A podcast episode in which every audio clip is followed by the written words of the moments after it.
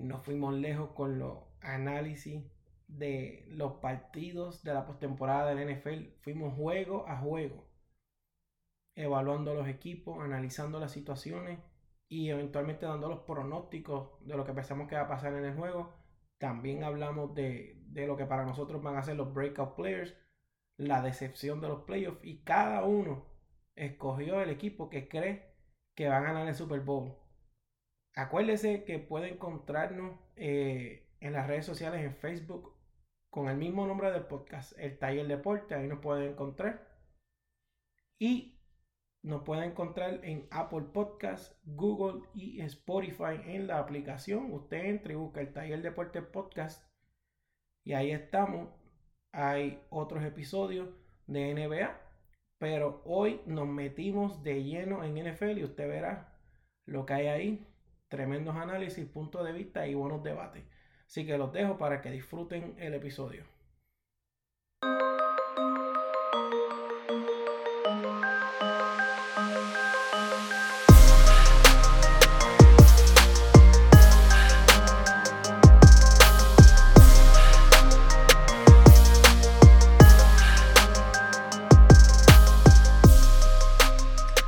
Bienvenidos a otro episodio de El Taller Deportes Podcast y en el día de hoy vamos a estar analizando lo que es la postemporada de la NFL.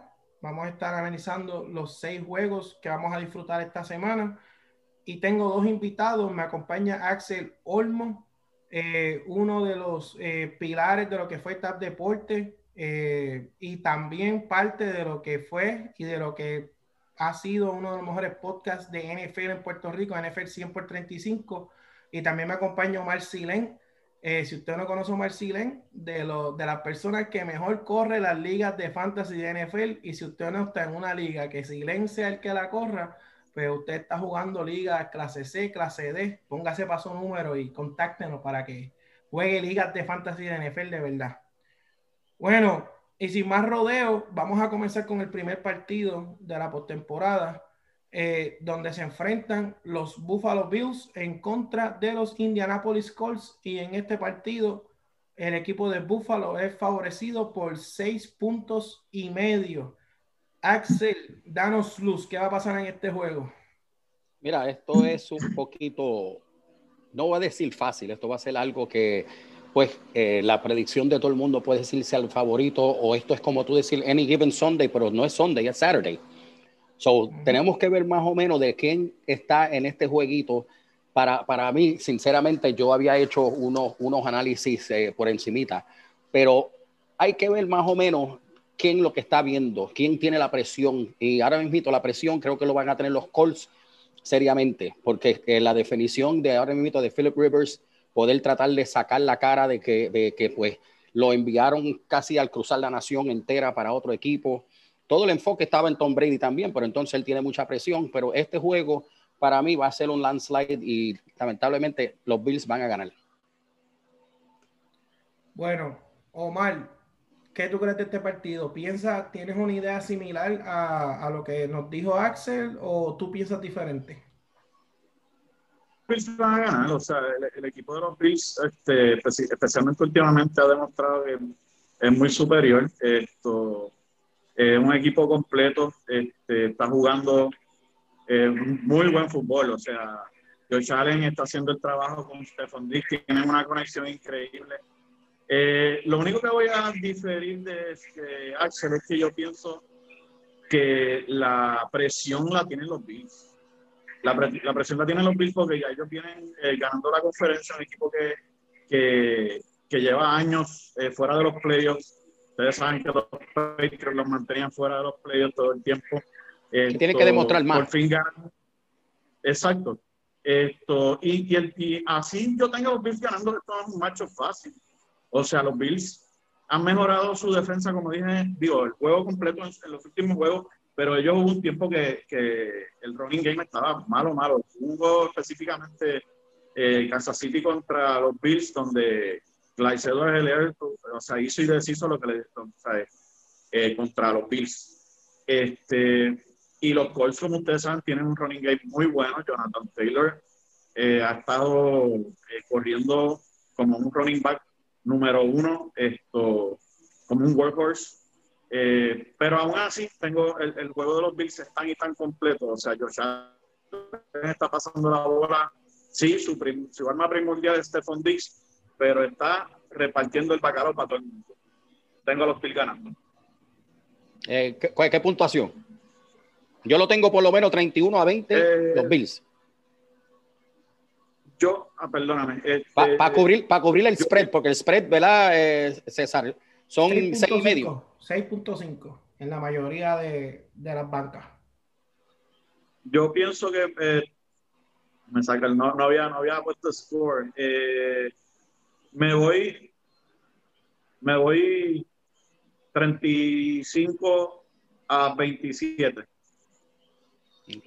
Sí, y eso yo creo que, que, los Bills deben de ganar, pero, pero, pero puede ser un juego más cerrado que lo que la gente piensa, porque yo no confío mucho en Philip Rivers en playoff ahora mismo. Y, pero Josh Allen el año pasado, ellos tuvieron en playoff, ellos tuvieron un juego gano y se desmanteló en la segunda, en el segundo half, después de haber empezado, creo que hasta tuvo un receiving touchdown, ellos estaban bien entusiasmados, un equipo joven, un equipo que, que, va este, subiendo, entonces ellos se desmantelaron en la segunda mitad, este, si no me equivoco, contra los Texans, y Josh Allen se volvió nada, desapareció del partido y perdieron.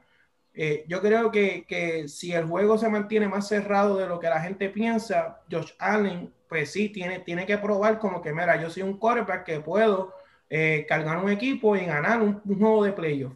Y yo creo que, que, él va a tener esa presión, va a tener esa prueba, pero para mí que la va a pasar, porque yo realmente, el equipo de Indianapolis tiene un, un, juego de special teams de los mejores de la liga, tiene una defensa respetable, tiene, como dijo Marcileño, Nathan Taylor, este, Este, está convirtiendo de los mejores running backs de la liga y, calentó eh, como, como Derrick Henry, que son jugadores que, que calientan como de la segunda, de sexto, séptimo juego en adelante y Jonathan Taylor está dominando en el momento más importante del año. Y, y, y yo, para mí, los Colts es un equipo mucho mejor que un number 7 seed. O sea, para mí ellos son un equipo mejor que un seed número 7, pero yo no confío en Philip Rivers.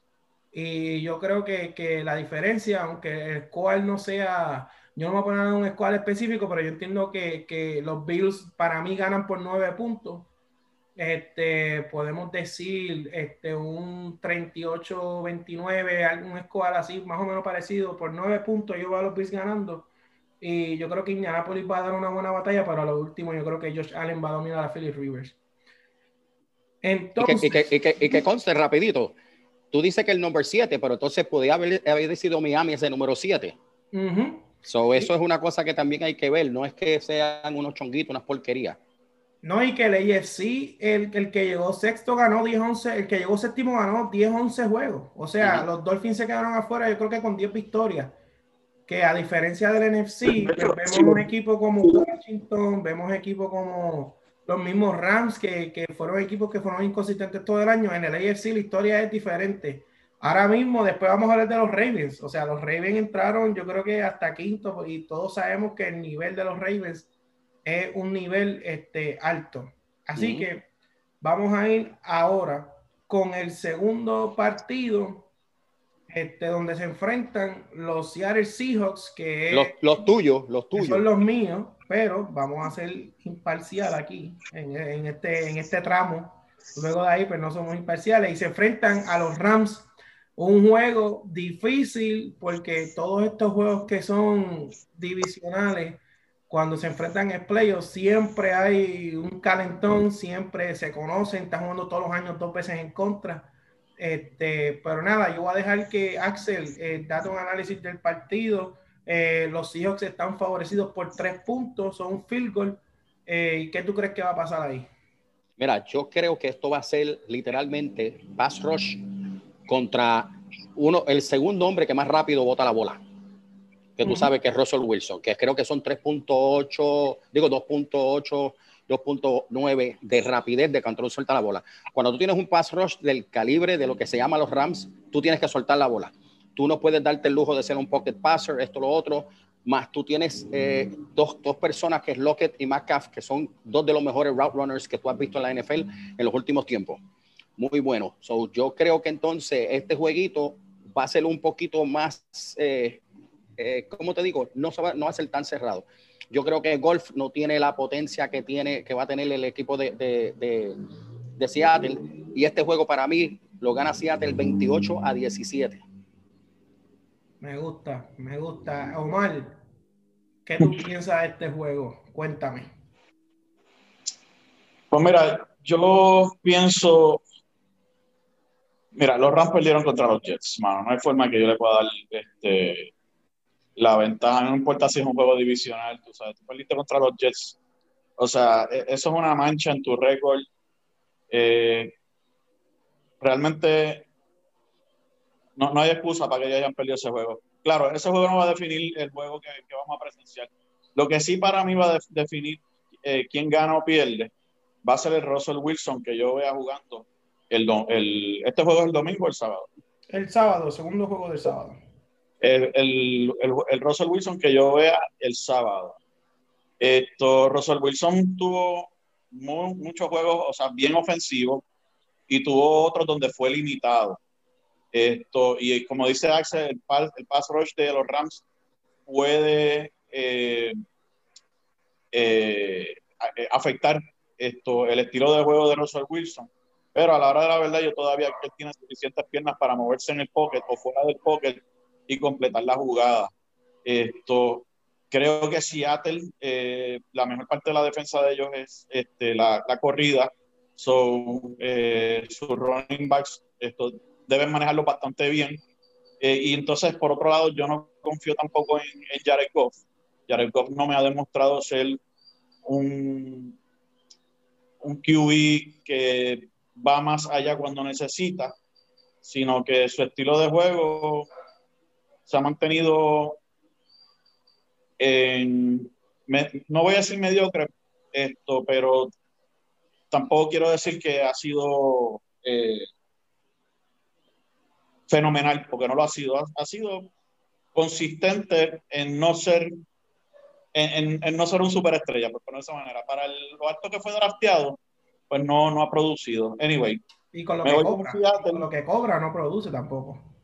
¿Perdón? O que cobra muchísimo, que con lo que cobra tampoco ah, produ ah, produce al nivel que se supone que produzca. ¿Sabes? Él cobra como un top 10 quarterback y ahora mismo estos últimos años no ha estado ni cerca. Me voy con Seattle 25 a 20. Muy bueno.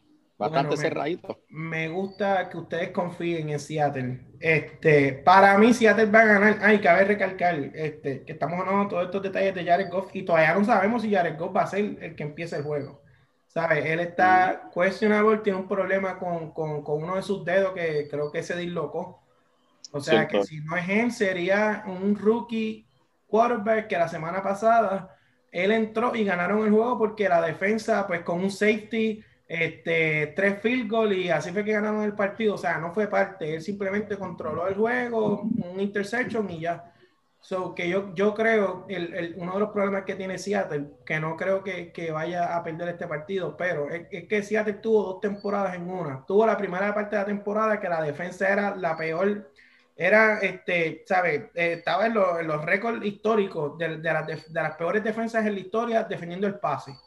Entonces, Russell Wilson este, estaba este, todos los juegos, tenía que zumbar tres bombas para Metcalf este, con Lockett y sacar los partidos haciendo muchos puntos. Después llegó un punto que seleccionó Chris Carson, seleccionaron varios running backs y entonces la defensa se enfocó en Russell Wilson y hubo un rally de tres o cuatro partidos que fueron como seis o siete interceptions. Y al final de la temporada fue, fue completamente lo contrario. La defensa mejoró, fue de las mejores cuatro o cinco defensas en las últimas cinco semanas y la ofensiva de Seattle este, no le pudo hacer casi puntos a Washington. Este, y tuvo, no le hizo casi puntos a los Giants, perdieron con los Giants y también este, en una de las últimas semanas tampoco anotaron muchos puntos para, para ganar los partidos. O sea que ha sido completamente lo, el mismo partido contra los Rams la defensa la que sacó el juego. ¿Sabe? La ofensiva de Seattle en las últimas semanas. Yo creo que va a ser un juego bien. Yo creo que va a ser low score. Este, pero nuevamente, no confío en Jared Goff ni en el rookie. Este, Cooper Cup va a volver, pero no, por el protocolo de COVID, él no puede practicar, yo creo que toda la semana con el equipo, so, este, no tuvo esos reps en, la semana. Yo creo que, yo creo que los Rams eh, van a, llegarle a Russell Wilson con dos o tres sacks, pero yo entiendo que, que Chris Carlson va a ser un, un factor en el juego.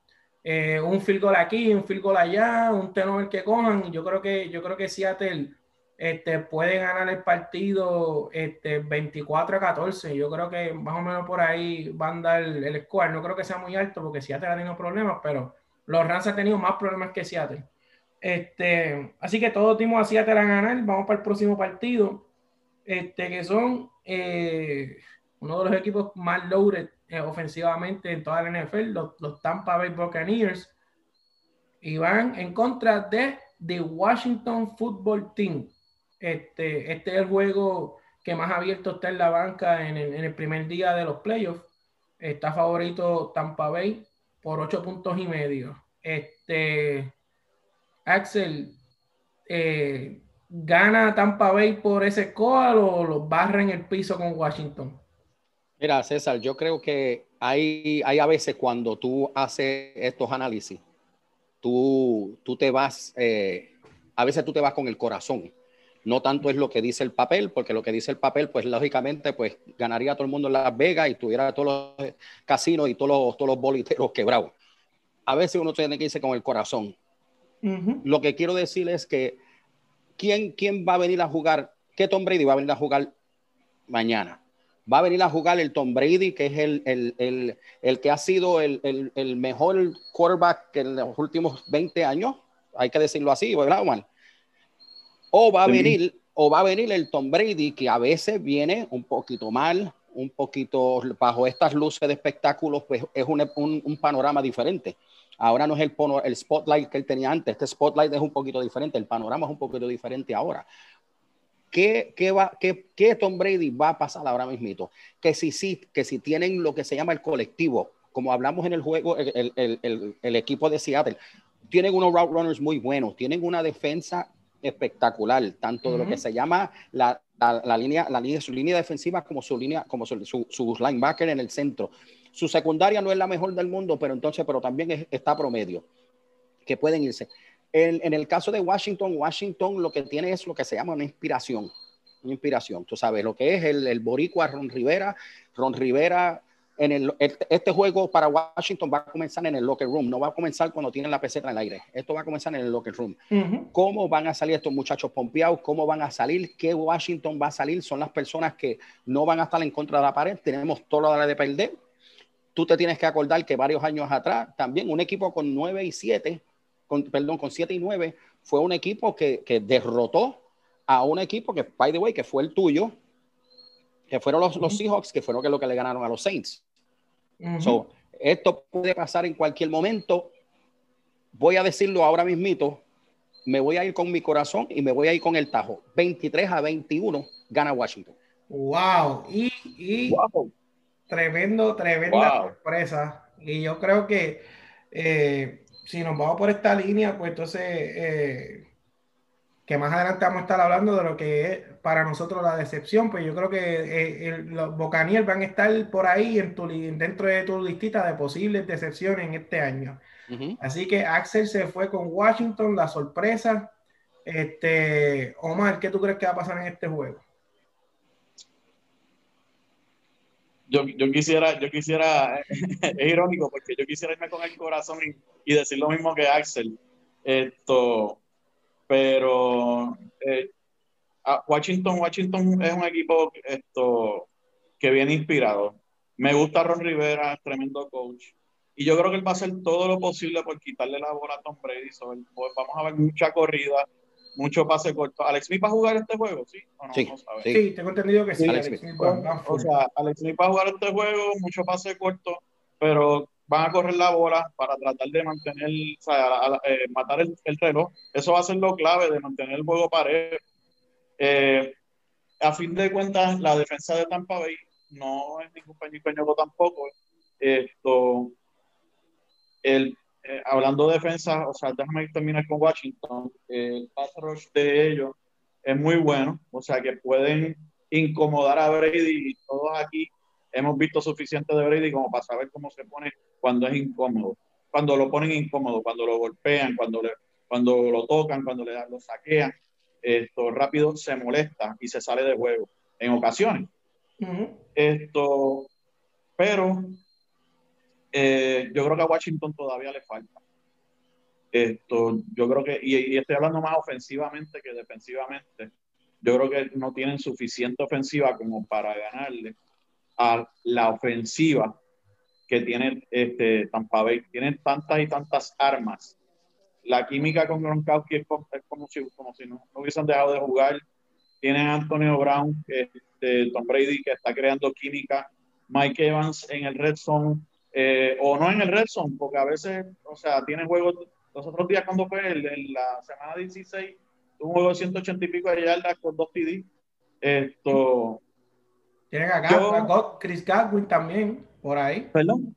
Chris Godwin en, en, el slot ahí cogiendo pases de 6, 7 yardas y moviendo las líneas, ¿sabes? Están, tienen equipo si, ofensivo. Si nos ponemos a mencionar todas las armas ofensivas aquí, no paramos. Esto yo, yo veo a Tampa Bay ganando. Esto, ojalá y se cumpla lo de Axel, pero yo veo a Tampa Bay ganando eh, y lo voy a poner 24 a 13. 24 a 13, eh, no le pongo más puntos a Tampa Bay porque creo que van a hacer todo lo posible para quitar la, mano la bola de las manos a Tom Brady. Y ahí, y ahí entonces va a depender de que Washington pueda crear turnovers de de una corrida de, Ronald Jones, eh, que a veces las manos se le, se le va muy, muy fácil, este, depender de, que puedan hacer stops en el running game. Eh, yo creo, yo creo que la, la, defensiva de Washington está, pero está, está muy sólida. Tienen, yo creo que el, el, novato defensivo del año, sin duda, y para mí el mejor jugador del draft, este Chase Young y que es un jugador que no solamente va, va, a ser, va a estar compitiendo por eso de rookie, va a ser un contendor a jugador defensivo del año, o sea, eh, a ese nivel está la defensa de Washington. Entonces también yo había escuchado y, ¿verdad? Y, vi que Washington es el equipo que en, en, la segunda mitad de los juegos es el equipo que mejor ajusta defensivamente. Es el equipo, eh, está entre los mejores dos o tres equipos que menos puntos permiten en el second half. ¿Sabe? Que, que ellos ajustan la defensa este, ellos quizás este, le, le, anotan sus puntos en el primero segundo cuarto, pero ellos ajustan. Para mí, este, yo me gusta Washington, me gusta Antonio Gibson, me gusta este, eh, la historia de Alex Smith, este, McLaurin es, un buen receiver. Eh, y, y, creo que el Tyrell Lance Thomas también sabe, ellos tienen unas piecitas con las que han podido sobrevivir. Para mí, este, si yo puedo comparar, para mí la defensa de, de, Tampa es sólida también.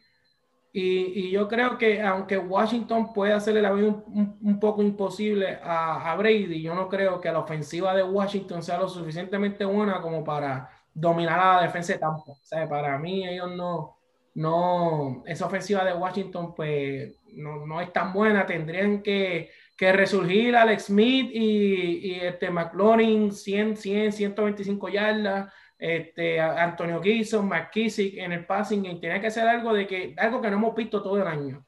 Así que yo me voy con lo que yo he visto. Yo creo que Washington le puede hacer daño a Tom Brady y puede obligarlos a, a, pontear, pueden controlar el reloj, pero no creo que la ofensiva de Washington sea suficiente.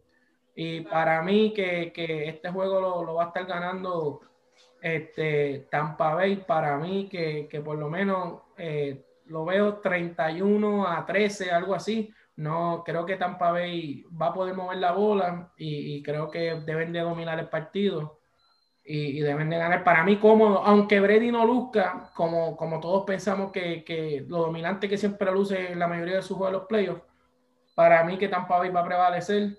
Tienen un running game Ronald Jones y Fournette en el running game, o sea, dos jugadores, un jugador que es powerhouse, un jugador que es más versátil como Ronald Jones, las, las armas que tienen ofensivamente, yo creo que, aunque Washington le haga un poquito de daño, no creo que, que pueda hacer lo suficiente para que den el palo, aunque quiero que lo den.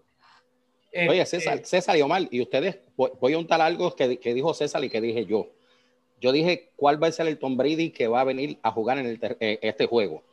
Omar dijo que, acuérdate, que no venga con el pass rush de Young y por otro lado, y que venga entonces a descomponer un poco a Tom Brady. Estoy en lo cierto, mal, porque si ese es el Tom Brady que va a venir mañana, es por eso que yo te estoy diciendo que además de mi corazón, me voy con ese tajo.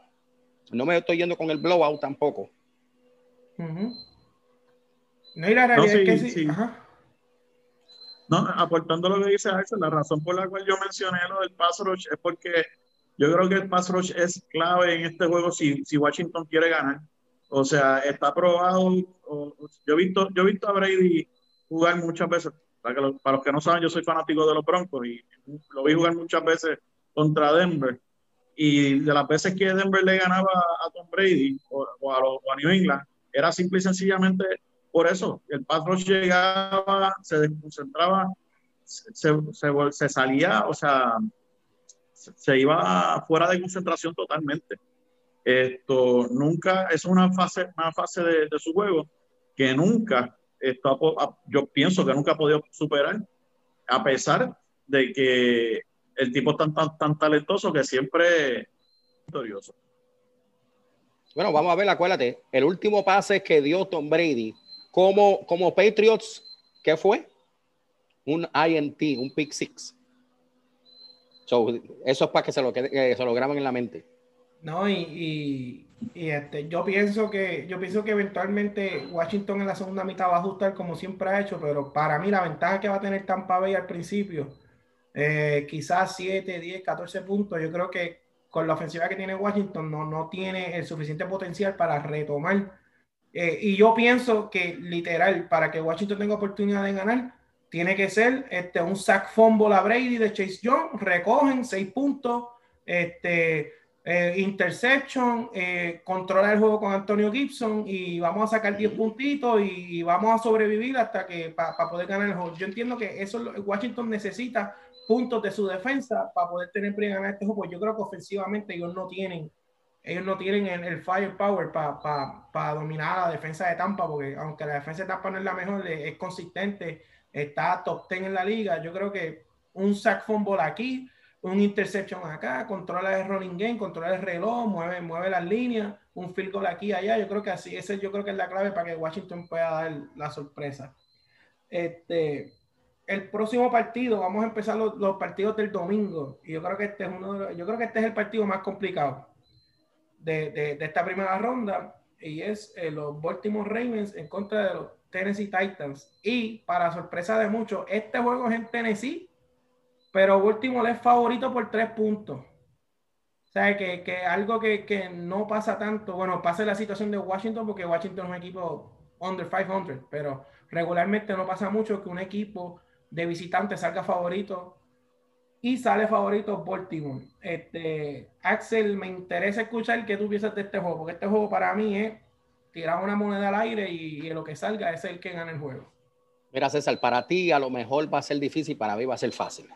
Porque déjame decirte una cosa, esto es todo el tiempo, y te lo digo desde ahora, antes de hacer mi análisis, Tennessee, todo el tiempo. Es para mí, en todos esto, estos equipos que llegaron al playoff, este es para mí uno de los equipos más completos. Tanto lo que se llama de defensiva, ofensiva, special team, en todos los, receivers, si nos podemos aparearlo uno a uno, eh, para mí este es uno de los equipos más completos. Eh, los receivers, los dos receivers que tienen los Titans son, son uno de los, de los mejores eh, dúos que hay ahora mismo en la NFL. No hablemos de lo que se llama la bestia, Henry. Henry, Henry es un animal. 2000 Una persona que acabó de llegar, que creo que fue, este, fue el último juego, el penúltimo, que hizo 250 yardas, algo así. Es que hizo 200 en un par de juegos que ya ni me acuerdo. Y, no, no, pero para acabar con broche de oro, o sea, que el tipo, el tipo es lo que se llama un real beast un real beast, tú sabes, que el tipo no tiene compasión, lo que el famoso Steve Arm, todo esto, tú sabes, eh, es sí, lo que te digo a ti una cosa, mi, mi, mi, puntuación va a ser 27 a 20, porque no veo, yo no veo que Baltimore va a tener las piezas, eh, lo clave, para tener una manera de cómo pueden derrotar a esta gente. Me voy a ir un poquito cerca, vuelvo y te repito, 20 a 27, para mí va a ser los Titans all the way. Omar, ¿qué tú crees, Zumba? A mí lo único que me preocupa de este juego es la defensa de los Titans. Me preocupa un poquito. La defensa de los Titans no ha lucido muy bien. Esto, ellos han tenido juegos de, mucha puntuación por eso mismo, porque la defensa no ha respondido. Esto, pero en cuanto a la ofensiva, o sea, eh, no, no, lo pude haber dicho mejor que Axel. Eh, tienen ahora mismo un dúo este, con AJ Brown y, Corey Davis, o sea que están imparables. Si, si, si, un corner va con, si un corner este, estrella va el, el, el, ¿cómo le dicen? El neutralizador del equipo, lo ponen con uno, el otro es el que va a lucir y viceversa. Y encima de eso tienen a la bestia, Derek Henry. O sea, Derek Henry te va a correr mínimo 100 yardas en un juego, así corra 2.3 por correr, así la corra 2, le van a dar la bola. En un parque cómodo, en un, parque cómodo. No fue como cuando jugó contra Green Bay, que fue nieve. En un parque cómodo va a correr. exacto, exacto. Esto, pero pues, ah, ya que sacaste el juego de Green Bay, eso fue un juego que, que como te dije, me preocupa la defensa porque mira Green Bay, o sea, todos los puntos que le anotaron, 40, 42 fueron los que 45, sí. 45. Esto, y eso, o yo, yo, pienso que, porque los Ravens, no, estoy hablando mucho de los Titans, pero los, los Ravens, eh, no, me preocupa la defensa de los Titans, pero los Ravens no tienen suficiente ofensiva para no tener tantos puntos. Yo voy a poner los Titans a ganar, voy a adelantarme un poquito en mi pick, pero voy a poner los Titans a ganar porque la ofensiva de los Ravens piso. Y no significa que no van a hacer puntos. La mal le va a hacer la vida imposible a los Titans. La mal, esto, J.K. Dobbins, eh, esto, no sé, ¿cómo se llama? Este, el apellido. Eh, van, a, van a correr la hora. Ellos se van a concentrar en correr la hora porque el pase no se puede confiar. O sea, Marquis Brown dejó buscar muchos pases este año, lució, lució mal. O sea, lució como el wide receiver que prometía ser el año pasado. Eh, el Andrews, el tampoco ha lucido, este, juegos buenos. O sea, si esos dos jugadores, Marquis Brown y Andrew, vienen a jugar el domingo, pues entonces los Titans están en problemas. Bueno, entonces, yo estaba buscando aquí, este, eh, Axel y Omar.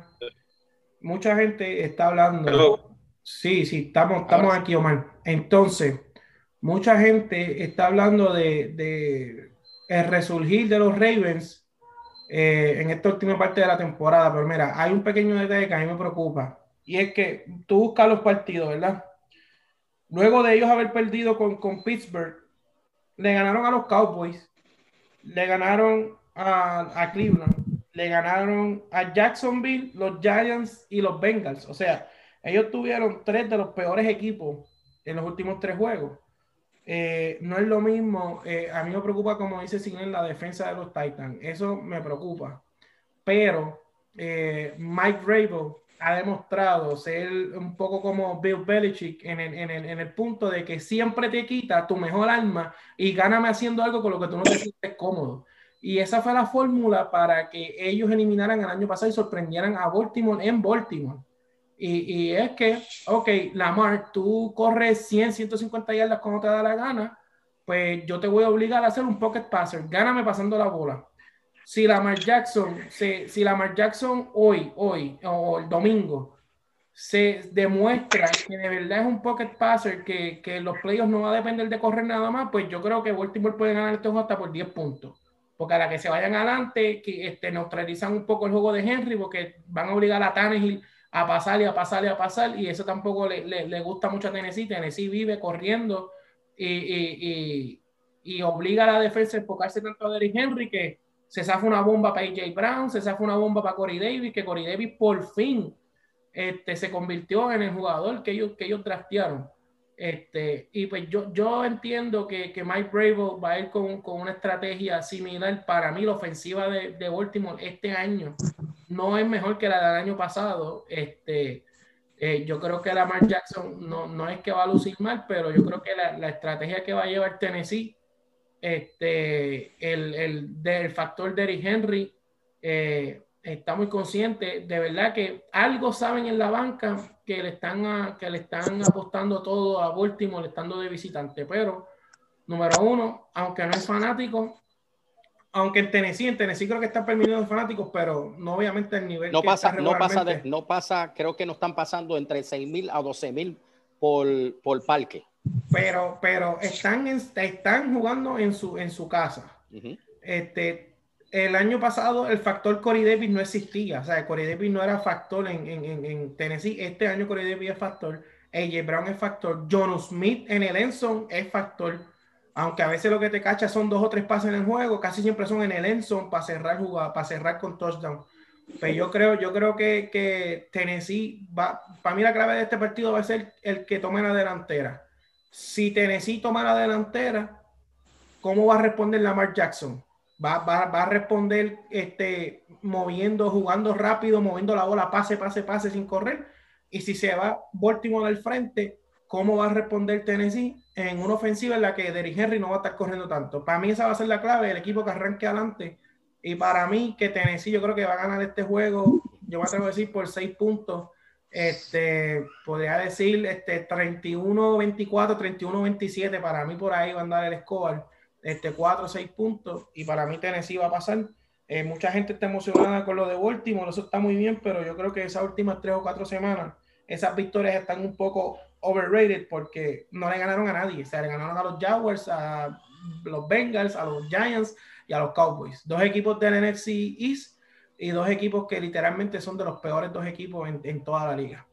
Oye, y añadiendo algo, César, añadiendo algo que dijo, que dijo Omar también, hablando de los running backs de Baltimore, yo creo que Omar le dio un poquito mucho crédito, pero es que ellos no han hecho nada. Los dos running backs, si no me equivoco, yo creo que los dos no, no llegaron a, a, 800 yardas.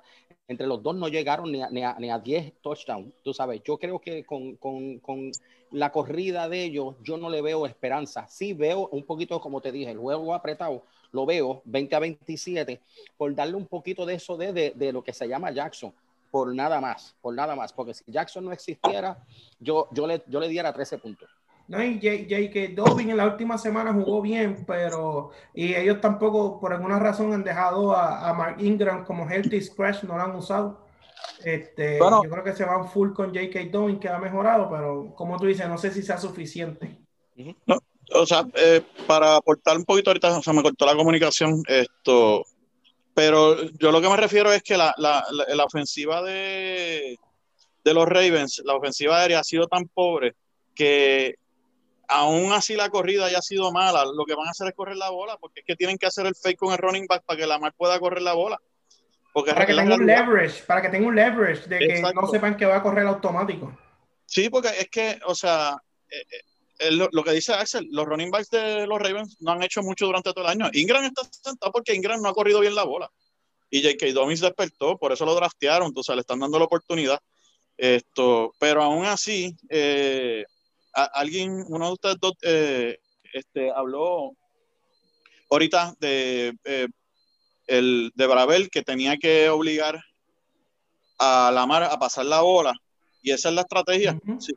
Por eso yo dije que si Marquise Brown y Andrews vienen a jugar y, a, y hacen el trabajo este año, eh, perdón, en, eh, en, este juego, pues entonces eh, los Titans se pueden, se pueden, se tienen que preocupar. Pero mientras eso no suceda, lo van a obligar a tirar la bola y sería el mejor plan. Y hablando de la mar, que no le den ganas de ir para el baño.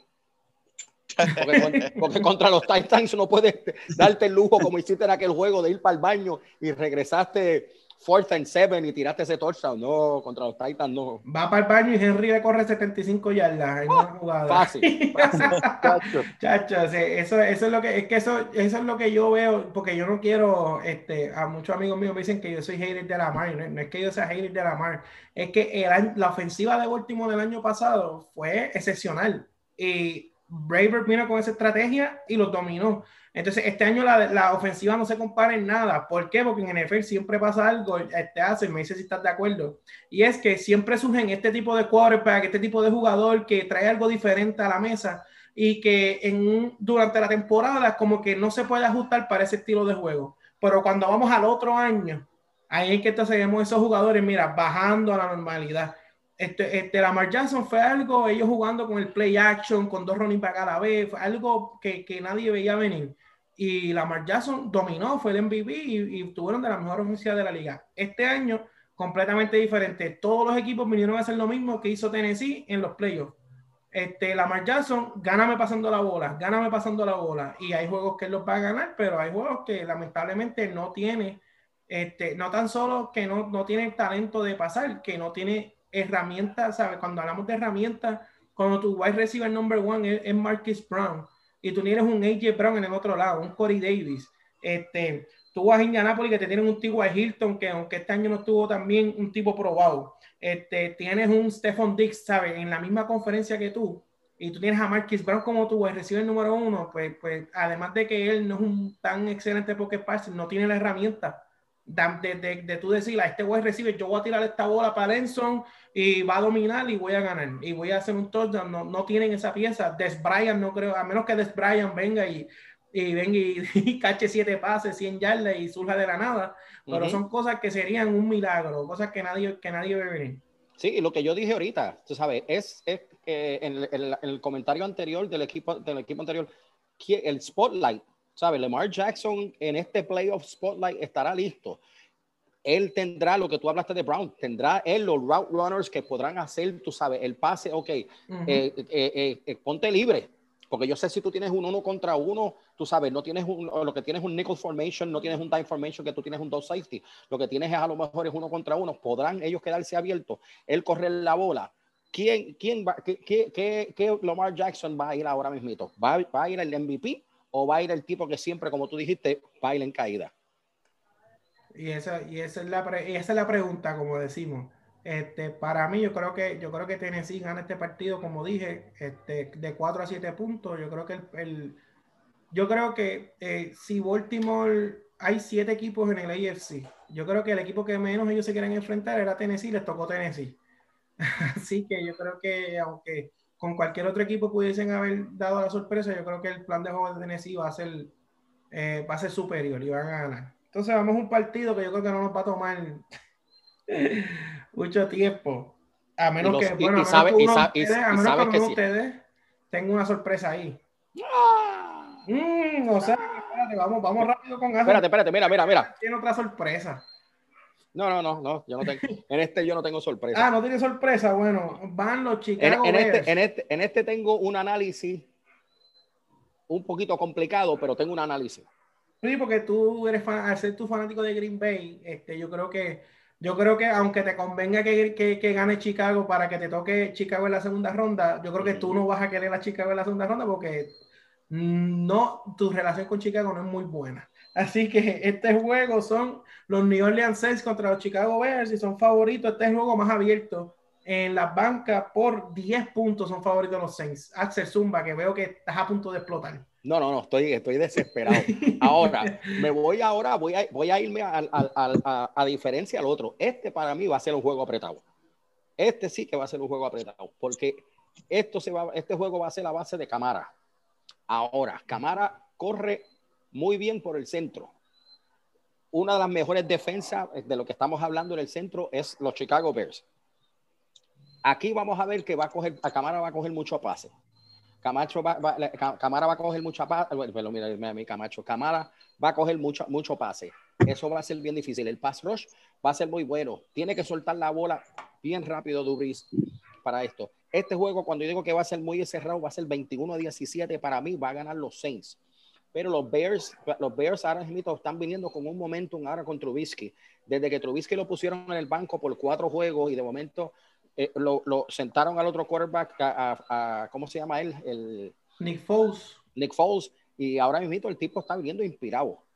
Sí, no voy a dar un offset en este juego, pero sí voy a decir que va a ser bien apretado. Yo no creo que, yo creo que Dubris tiene acá atrás eh, su lesión que tiene en sus costillas sabiendo que ahí está Mac, que va a venir por ahí, y Mac es un tipo que lo mismo que te va a correr por la derecha, que te va a correr por la izquierda, que Mac no se mantiene en un solo sitio. Ahí es que cuando este hombre va a tener que soltar la bola, cuando vas a empezar a escucharle esos esos pasos eh, que van a venir detrás de mí, que más va a venir a matarte. Pero como todo eso, eh, me voy con los Saints, me voy un poquito apretado y vuelvo y les repito, va a ser 21 a 17. Omar, ¿qué tú crees? Eh, yo, yo, yo no lo voy a poner tan cerrado como Axel. Esto, pero este es que el, problema, problema que hay aquí eh, son los Saints eh, y, la, ofensiva de ellos. Esto ha tenido un problema simple y sencillamente la lesión de Drew Brees. Esto, desde que el regreso no, no, se ha visto como que el mismo. Eh, en combinación con el pass rush de, Chicago, o sea, Chicago tiene un pass. Chicago es todo defensa. So, aún así, los Saints teniendo una pobre ofensiva, o sea, están haciendo lo suficiente para ganar el juego. Eh, y los Bears en ofensivamente hacen lo suficiente para no hacer para perder los juegos. O sea, ellos tuvieron, sí, al, final pues ganaron el juego que tenían que ganar porque eh, para y, y, con ayuda de que Arizona perdió un juego para entonces ellos controlar su destino esto, y colarse como wildcard. Eh, este, pero eh, esos juegos que perdieron, ese lapso, ellos creo que empezaron 5 y 1, si no me equivoco y, y después tuvieron como cuatro o cinco derrotas al hilo. O sea, yo vi esos juegos por obligación, porque yo donde iba a verlo, pues el, el, el, dueño del sitio era fanático de los Bears. Y, y entonces ellos, el juego apretado, juego apretado, se iban adelante y de repente le pasaban por el lado. O sea, la defensa se cansa de estar tanto tiempo en el terreno. Y, y llega un momento en que cede. Y yo pienso pues que eso es lo que le va a pasar. Eso va a ser un, clásico juego de los Bears de este año. La defensa va a mantener el juego cerrado, pero después el juego va a ser abierto. Yo voy que Chicago sí anota 17 puntos, pero yo voy que los Saints anotan 28. Sí, y, bien, otro punto importante de, que estaba hablando de, la problemática que tienen este, los Saints, y es que Michael Thomas viene de lesión. O sea, lleva, lleva este año no jugó casi este, si no me equivoco, escuché un dato de que en total lo que me eran como 4 o 5 cuadros él, y Drew juntos este, todo el año. Este, Thomas viene de lesión, Alvin Camara viene de un positivo de, de, COVID, que eh, al igual que, que, Cooper Cup, lleva toda la semana sin practicar, o sea, va sin esos reps, aunque jugadores del nivel de Camara, a veces eso no importa, pero a veces cuando tú estás haciendo un plan de juego, sí importa que tú tengas esos reps y que sepa cómo va a jugar. Este, y, y, esos son básicamente, para mí, yo estoy contando con que este, en algún momento del juego, porque el problema que, que siempre han tenido los Saints es que Drew Brees lleva ya tres o cuatro años que se ha convertido en un jugador que sus pases son cinco yardas, seis yardas, cuatro yardas, cinco yardas. Y cuando tú estás jugando en la temporada regular contra equipos que son eh, que no están en tu nivel, pues tú ganas juegos, pero cuando tú llegas a los playoffs, que te enfrentas a defensas que que ya van a ir con un game plan más específico. Este, entonces, yo estoy contando con que los Saints, yo creo que se va a hacer un pase para Emmanuel Sanders y a ellos creo que van, van a abrir el juego. Este, los Bears, es como yo digo, para mí la clave de que los Bears den batalla y hasta puedan robarse el juego es, un, es un, nombre y es David Montgomery. O sea, ese, ese hombre en las últimas cinco o seis semanas eh, yo creo que me, atrevo a decir que fue de los mejores dos, tres running back en toda la liga. Se, convirtió en un jugador que era un bust en el draft a un, a un running back que cargó ese equipo de los Bears en la victoria que necesitaron para entrar. Yo creo que si David Montgomery domina este juego, que Chicago pueda sacar una ventaja de 3, 6 puntos y, y gastan el tiempo, gastan el reloj, cogen un field goal aquí, este, un Tenover allá, porque los Saints, ¿sabes? Tienen los Saints el poderío de venir de atrás con un Drew Brees que, que lo más lejos que pase son 12 yardas, ¿sabes? No tiene el brazo ya de, de soltar la bola para allá. Quizás una vez, eh, una o dos veces en el juego, para mí que, que, una de esas veces va a ser con, con Sanders y, y, yo creo que también la ofensiva de Chicago, yo creo que Trubisky este, va a cometer uno o dos errores y yo creo que por eso es que los Saints van a ganar pero eh, para mí que este juego va a ser como cuando uno juega billar y uno, uno mete el 8 donde no va. Que dicen que, que lo, dicen tú no ganaste, yo perdí. Para mí que va a ser un, un, juego así. para mí que no va a ser como que New Orleans va a lucir como este equipo grande en el NFC que se puede meter a Super Bowl. Para mí es que Chicago va a perder el juego. Trubisky no va, no va, va a fallar unas cuantas jugadas. Este, y yo creo que de, ahí allá, yo creo que este, los Saints ganan por 7 o 10 puntos pero no creo que sea, yo creo que Chicago más bien va a perder ese juego. Eh, como Chicago siempre, en los juegos grandes, siempre tiene un field goal que lo fallan de la nada, tú sabes, y esa gente tiene unas maneras de perder increíbles. Este, un field goal de 25 yardas lo fallan, algo así, algo así va a pasar y van a ganar los Saints. Pero no, no creo que sea porque los Saints sean contendores, sino porque Chicago va. Eh, field goal, eh, César, field goal lo dudo porque el kicker de ellos llevan, 26, llevan 26 field goal corridos Sí, yo sé, pero, pero que, que siempre pasa algo sorpresa con ellos. Para mí puede ser el bad management o Trubisky. ¿Sabes lo que va a pasar? Ahora que se menciona eso, que, llevan 26 corridos, que lo van a mencionar en, en la televisión y lo van a cerrar y va a fallar. No, pero eso es, son de broma. Esto, Digo, eso, eso, eso, es como en la pelota, que cuando no te, no te cantan el strike y después el próximo lanzamiento es un honrón. Ajá, sí mismo. No, que viene, viene este, Chicago y, ajá.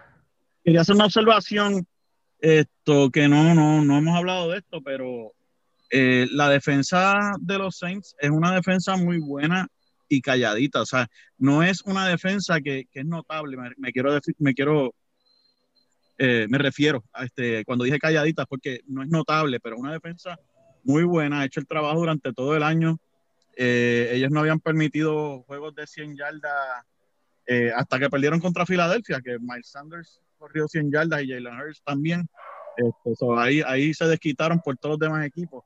Pero aparte de ese juego, que, by the way, fue un, una, un asco de juego, esto, para los Saints me refiero, y, con, y, o sea, quitando ese juego, ellos han tenido una temporada defensivamente muy buena y yo creo que eso es una gran parte este, del por qué ellos tuvieron el récord que tuvieron. No, y que ellos llevan, este, si no me equivoco, ellos llevan como dos años, dos, llevan dos temporadas que, que es el equipo que menos ya le promedian en el piso. O sea, que, que, que cuando le permiten 100 yardas es, tiene que ser algo, por eso, un David Montgomery, que venga y coja una, una corrida aquí de 20 yardas, una de 15 acá, y que ellos necesitan eso si la defensa de los Saints viene como ha venido todo el año y detienen a Montgomery, pues está difícil la cosa en las manos de Trubisky. Porque entonces Trubisky se tiene que transformar en, en un quarterback que hasta ahora no ha demostrado que yo creo que yo creo que los Saints no van a ser tan dominantes, pero para mí ganan el juego por un touchdown, un field goal y que no te esté raro que entre en el cuarto quarter, quedan 10 segundos Dicen el, el, kicker de, el kicker de Chicago lleva 25 field goal corridos, está ganando este, New Orleans por 3, vamos a forzar el overtime y que lo falle. ¿Sabes? Algo así como Chicago siempre encuentra una manera graciosa de, perder los juegos. De, de cómo embarrarlo. Exacto. en, el buen español. Esa en el es buen la palabra. yo, no, yo no quería llegar a ese extremo, pues, pero pues, no, Omar, Omar, nosotros somos invitados para el próximo vez, pues entonces ya nos podemos, ya, ya podemos poner un mute. no te preocupes. Pero entonces, yo creo que hemos dedicado ya mucho tiempo a un juego que yo creo que los Saints van a ganar claramente. Este, los Steelers y los Browns. Están favoritos los Steelers por, por seis puntos. Y yo creo que de los seis juegos, de los seis juegos, yo creo que este es el único juego que yo me voy a ir con el offset. Yo creo que los Browns ganan. Yo creo que eh, yo creo que los Browns van a dar el palo a los Steelers. Eh, Axel, te voy a preguntar algo porque, porque yo sé este, que estas son cosas que a veces afectan. Julius Smith Schuster, Claypool, Dionte Johnson, este, todos estos jugadores jóvenes que no tienen mucha experiencia en los playoffs, un juego divisional. Este, se acaban, aunque no jugó Big Ben y no jugó otra gente, estos equipos tienen mucha rivalidad. Va a ser un juego físico. Estos jugadores jóvenes de los Steelers, ¿sabes cómo tú crees que ellos respondan a este nivel de juego de postemporada? Son tres wide receivers jóvenes, son tres wide receivers buenos, consistentes, pero son tres jovencitos que todavía no, no, no, no se han este, manejado bien en una situación así. ¿Tú crees que eso sea un factor? Porque para mí que eso va a ser un factor eh, y va a ser parte de este, el por qué Cleveland va a, robar ese juego. Y, antes de que me conteste la pregunta, cabe recalcar que este, eh, los Steelers están entre los top 3, top 4 este, equipos en drops en la liga. Este, especialmente Washington, este, no, Washington sí, que es el cuarto wide receiver, Johnson ha tenido muchos drops. ¿Qué tú creas, el dímelo? Estoy loco por decir que ganan los Browns. Mira, ¿sabes qué? Eh, te equivocaste en algo. No, es, no, no, no son uno de los más que hacen drops. Es el equipo que más hace ah, pues mira para allá, viste, me fui es el más, pero es el, más, que hace es el más que hace drop. Eh, y tú, diciendo de estos nenes, tú sabes, estos nenes tienen que ver, tú sabes, que todo, aquí hay fundamento. Aquí hay fundamento y he tenido unas par de discusiones con un par de panas de los Steelers y esto, lo otro. No, hay fundamento, hay lo que se llama, hay lo que se llama en la, NFL para los receivers. Yo jugué defensiva en Nueva York cuando yo era un muchacho. Si toda la vida jugué defensiva, pero de ofensiva, mira, diamond catch, look at the ball, y siga corriendo. Ellos no, ellos quieren correr con una bola en la mano, esto, lo otro, y es el equipo que más drops ha tenido en la NFL. Ahora, en lo que se llama como tal el juego, sí, Big Ben, tú dijiste que no jugó en el otro juego, es cierto, no jugó, esto lo otro, pero estamos hablando que ahora va a venir un equipo de los Cleveland Browns que no sea, nadie lo ha visto en los últimos 18 años. Aquí no hay un playbook en este momento que puede decir, ¿sabes qué? Vamos a ver cómo vamos a jugar esta gente en los playoffs. No, porque tú no sabes cómo van ellos vienen en los playoffs. Tú no sabes lo, el, el, el, equipo que va a venir. El equipo que va a venir ahora mismo es un equipo que va a venir a, a, matar. Este equipo van a empezar en el camerino a pompearse, van a salir al terreno de juego y, y esta gente van a venir ahora mismo hacer en lo que se llama Cesarín el offset. Y esto no es como yo dije en el equipo, en, lo de Washington, el Washington y Tampa Bay.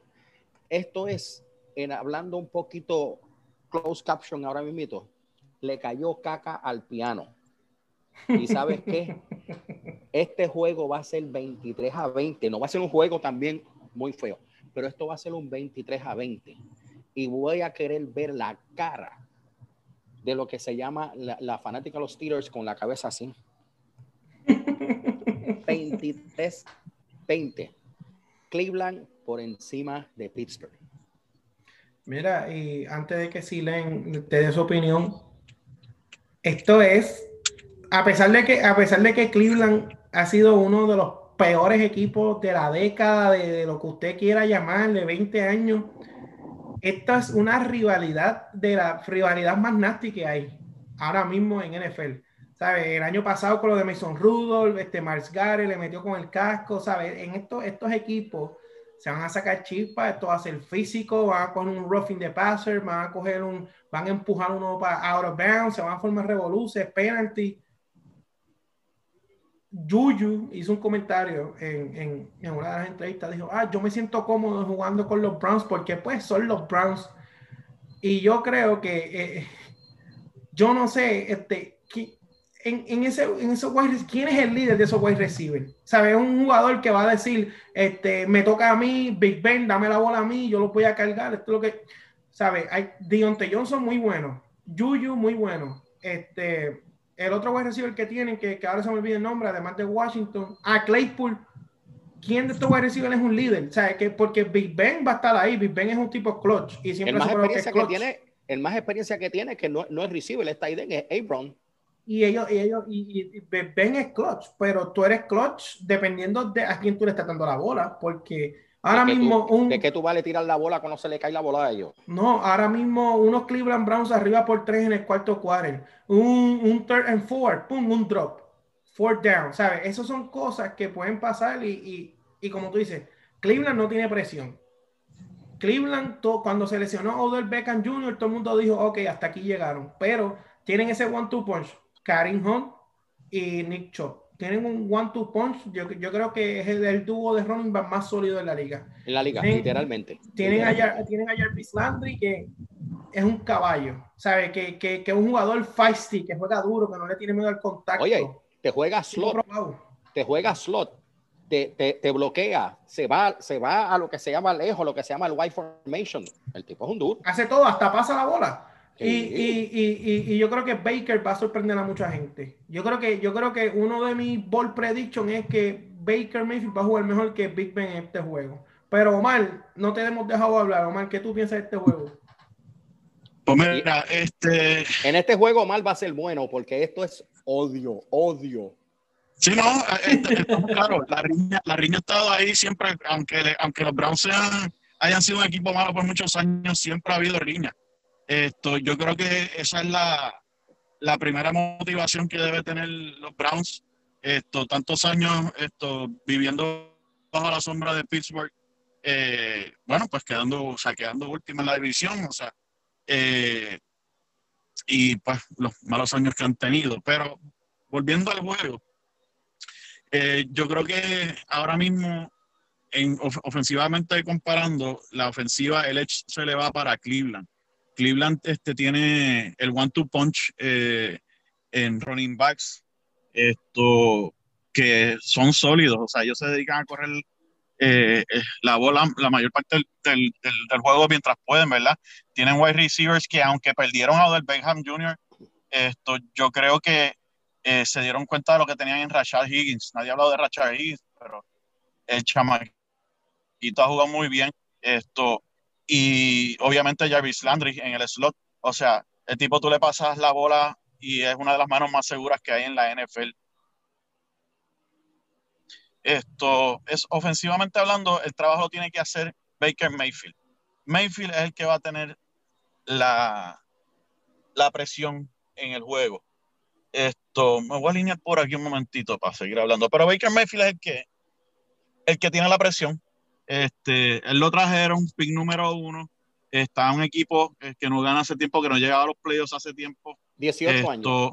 Eh, lo, lo, han, lo, han, cuestionado esto por haber sido un pick número uno porque no ha llegado al nivel que mucha gente esperaba que él llegara. So, la presión está en Baker Mayfield. Si Baker Mayfield esto puede lidiar con esa presión y producir como ha producido en, en, en varios juegos que hemos visto, yo creo que le, le, le, puede ganar a los Steelers.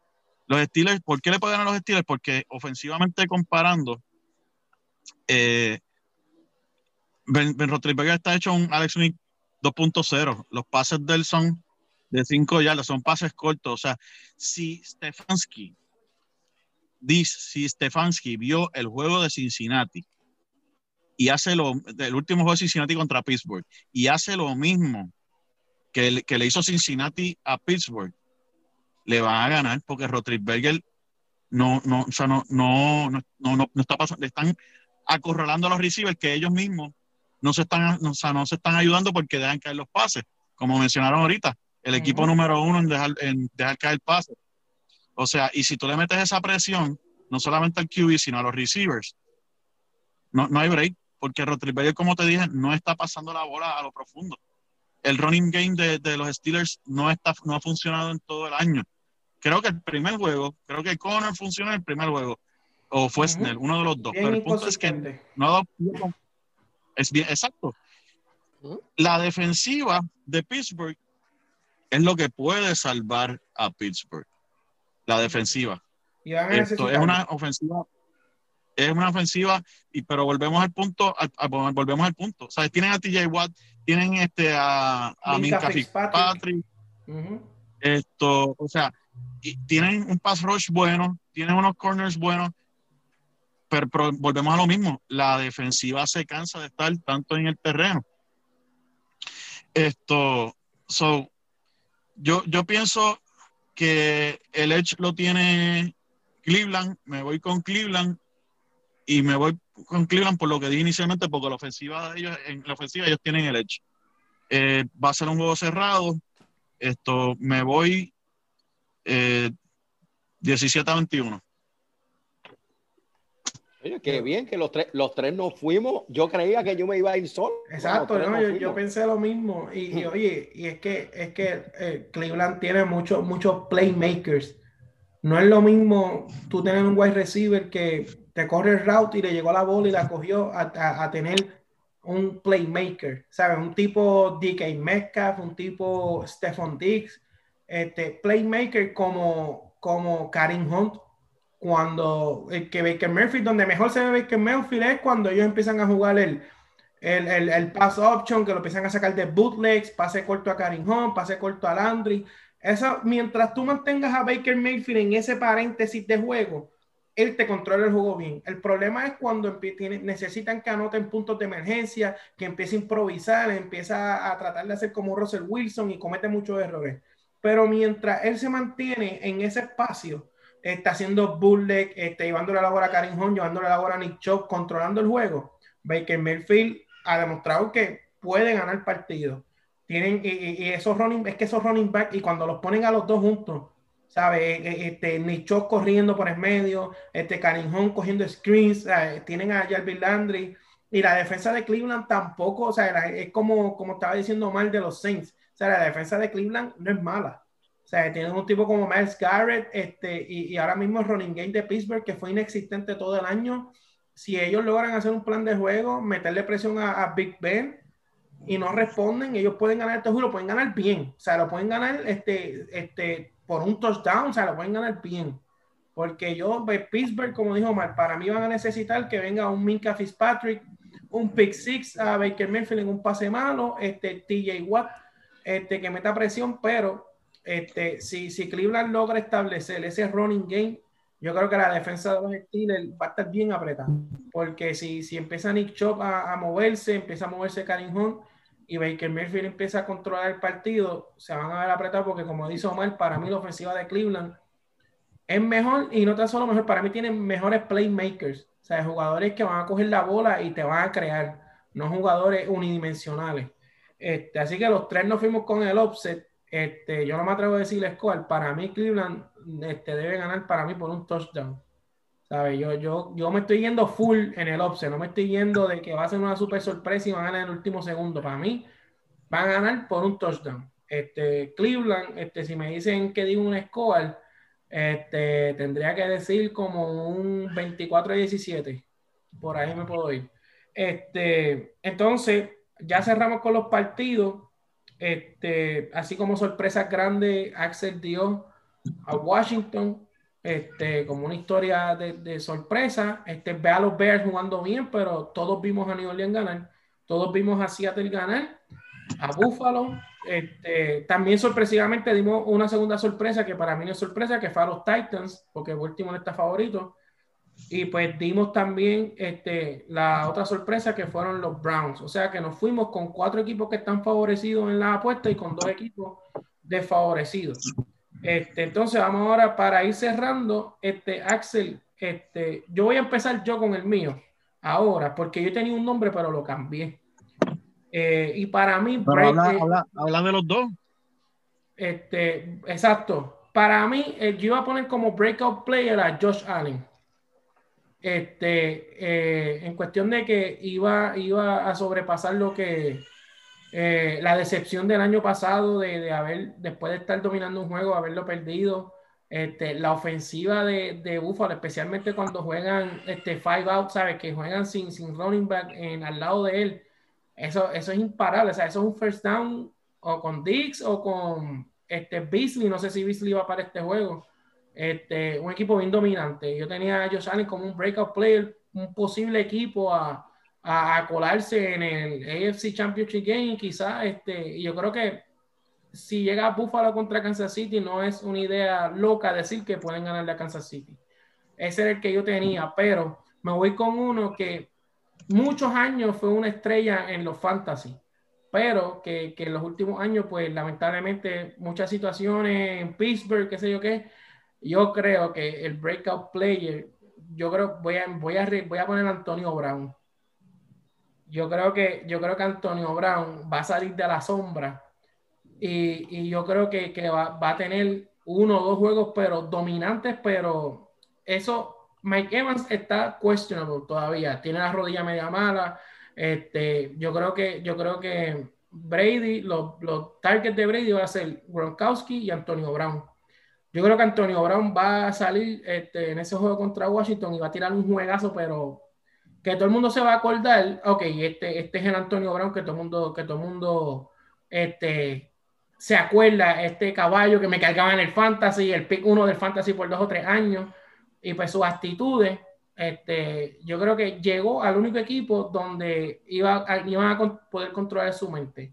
Yo creo que va a ser un breakout para mí que ellos se ganan a Washington y para mí que en ese juego de Green Bay que va a ser un juegazo, para mí que Antonio Brown va a tener dos tremendos juegazos en la postemporada. Para mí ese es mi breakout. Sé que quizá a muchos les sorprende, pero esa es la idea de un breakout, alguien que nadie espere. Axel, ¿cuál es el tuyo? Mira, sabes que me, robaste uno off the top of my de, mi lengua, eh, Josh Allen. Josh Allen, de verdad que pues ha sido una persona que ha, mejorado muchísimo. Pero para poner, para, poner esto cortito, para mí, Alex Smith, mano, Alex Smith para mí, yo creo que va a haber Alex Smith para buen rato en esta liga. Alex Smith es una persona que de verdad, Comeback Player of the Year, eh, una persona que han sido inspirada. Eh, te lo digo, te lo digo con un poquito nudo en mi garganta. Yo soy un tipo que fui operado en, finales de febrero el ACL.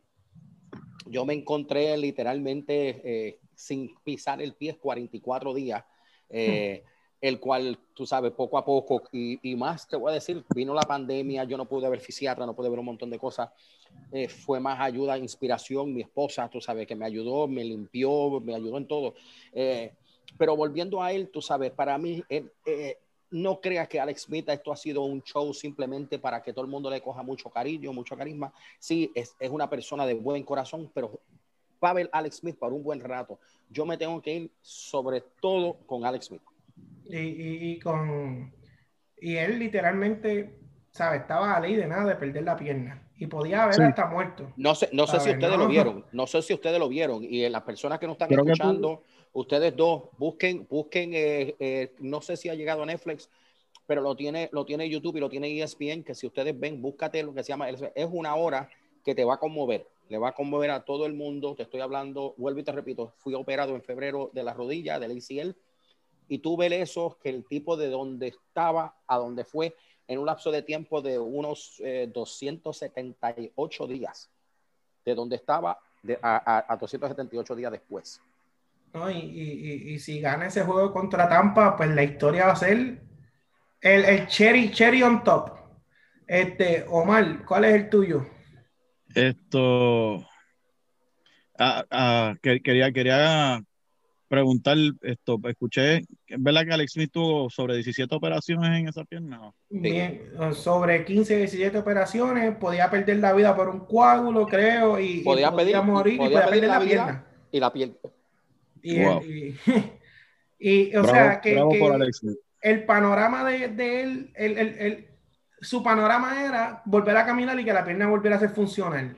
Del hecho de cuando, mira, cuando yo me senté ese domingo en casa, que él tuvo que entrar porque yo creo que fue que se lesionó, yo creo que fue, ellos tenían a un quarterback de apellido Allen, yo creo que se lesionó, y cuando entró Alex Smith, a mí se me pararon los pelos, yo dije, cuando, yo dije, cuando Alex Smith coge ese primer cantazo, yo digo, ¿cómo va a reaccionar su cuerpo? ¿Cómo va a reaccionar su...? Porque otra lesión en esa pierna, ¿sabe? No, no, no. Dos cositas, dos cositas. Bien para pelo ese momento cuando él entró por primera vez a jugar. César, tú, tú hablando de eso, cuando él entra a terreno de juego, acuérdate, como no hay fanáticos, lo que hay son las esposas en las gradas y esto lo otro. La esposa de él se escucha gritando, What are you doing? Oye, y que. Y en el juego, en el juego contra Seattle, que fue contra el juego contra Seattle, él cogió un cascarazo, no, fue contra Seattle, discúlpame. Él cogió un cascarazo en una pierna y él decía, oh my God, oh my God, pero él, él no se acordaba que era, era la derecha, porque él cogió el cantazo en la izquierda. Y mira para que tú veas la, la, psicología de uno. ¿Sabes? Él cogió un cascarazo en la otra pierna y él creía que era la, la pierna mala. No, y, y, y, y, la cuestión es que la gente ve a Alex Smith ahora. Alex Smith era el tercer quarterback de Washington, el tercero. O sea, estaba Allen, que Ron Rivera se lo trajo de, de, los Panthers, que jugó con él varios juegos en el último año que estuvo acá. Y tenía Haskins, que, que, hasta terminó fuera del equipo. O sea, él era el tercer QB. O sea, tuvieron que lesionarse ellos todos para que él jugara. Ese equipo entra a playoffs y si, y si él le gana a Tampa Bay, va a ser la historia de los playoffs, aunque no gane más ningún juego. Omar Zumba. Bueno, tú me robaste uno también, porque pero yo lo iba a cambiar, se lo cambié a última hora. Eh, habías hablado de Antonio Brown, yo sí pienso que Antonio Brown va a tener un juego bueno, pero a última hora decidí que como mi offset iba a ser eh, fue, perdón, Cleveland contra, contra los, eh, los, Steelers. pues decidí irme con Karim Hunt. Eh, yo pienso que Karim Hunt esto va a tener un juego muy bueno contra los Steelers eh, por su estilo de juego, o sea, por, por, por el hecho de que coge pases. Yo pienso que Chop se le va a hacer un poquito difícil correr contra esa defensa de los, de los Steelers por el medio y, y entonces Karim Hunt va a terminar recibiendo la mayor parte este, del bizcocho. especialmente en pases, o sea, los pases laterales, Karim Hunt tú lo puedes utilizar de diferentes maneras. Y, yo pienso, los, Steelers hubo un juego donde creo que los primeros tres o cuatro juegos, cuando ya estaban número uno contra la corrida, eh, habían, o sea, limitado a los running backs a cosas estúpidas que tú decías, wow. O sea, tú, tú no te atrevías a poner un, hablando en términos de fantasy, tú no te atrevías a poner un running back en contra de los Steelers porque tenías miedo, aunque fuese una estrella, porque pues, no te iba a hacer punto. Pero hubo un breakout game eh, contra los, mismos Steelers.